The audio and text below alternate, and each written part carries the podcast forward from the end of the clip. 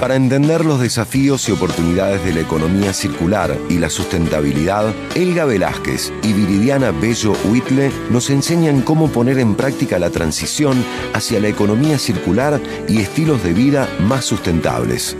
Presentamos Conexión Circular. Hola, buenas tardes a toda la audiencia de 102.3. Un saludo a todos, en especial al equipo del programa Te Quiero Verde y a Mono Valente. Debido a las últimas a los últimos acontecimientos, vamos a hacer énfasis en el ODS 15, ecosistemas terrestres, la importancia de su conservación y restauración, pero para esto vamos a ver de qué se trata este ODS según la Agenda 2030. Como sabemos, los ecosistemas terrestres, tanto bosques, montañas, eh, nos proporcionan alimentos, eh, nos proporcionan aire limpio, agua y constituyen un hábitat para millones de especies, tanto vegetales como animales. Pero día a día estos ecosistemas están siendo gravemente amenazados por eh, las actividades humanas y el cambio climático. Por ejemplo, hoy 8 millones de especies están habitando el planeta, pero un millón está en riesgo de extinguirse debido a la pérdida de biodiversidad y esto también conlleva una amenaza global, lo que se, denomina una secta extinción masiva.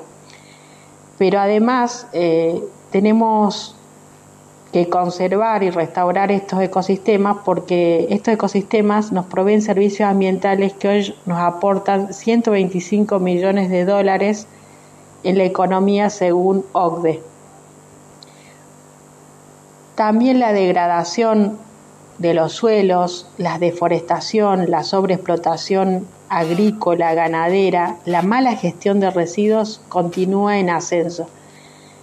Este tipo de desequilibrio está, que provoca eh, diferentes cambios en los ecosistemas, como eh, las diferentes actividades de poca conciencia, como lo, que ocurrió en estos días, en los incendios que acontecieron en esta semana, tanto en Córdoba como en Salta y en Jujuy, eh, no, nos lleva a pensar por qué estamos gestionando, por ejemplo, mal los basurales, también eh, si tenemos o no conciencia en, la importancia de, de esta conservación, el poco control también de los marcos legales en la preservación de estos ecosistemas.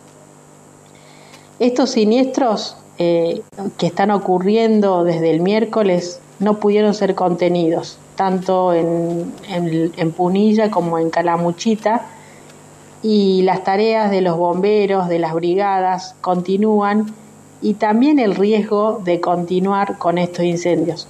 Ya eh, contemplando lo que ha acontecido en, tanto en Salta como en Jujuy, hemos perdido más de 2.000 hectáreas.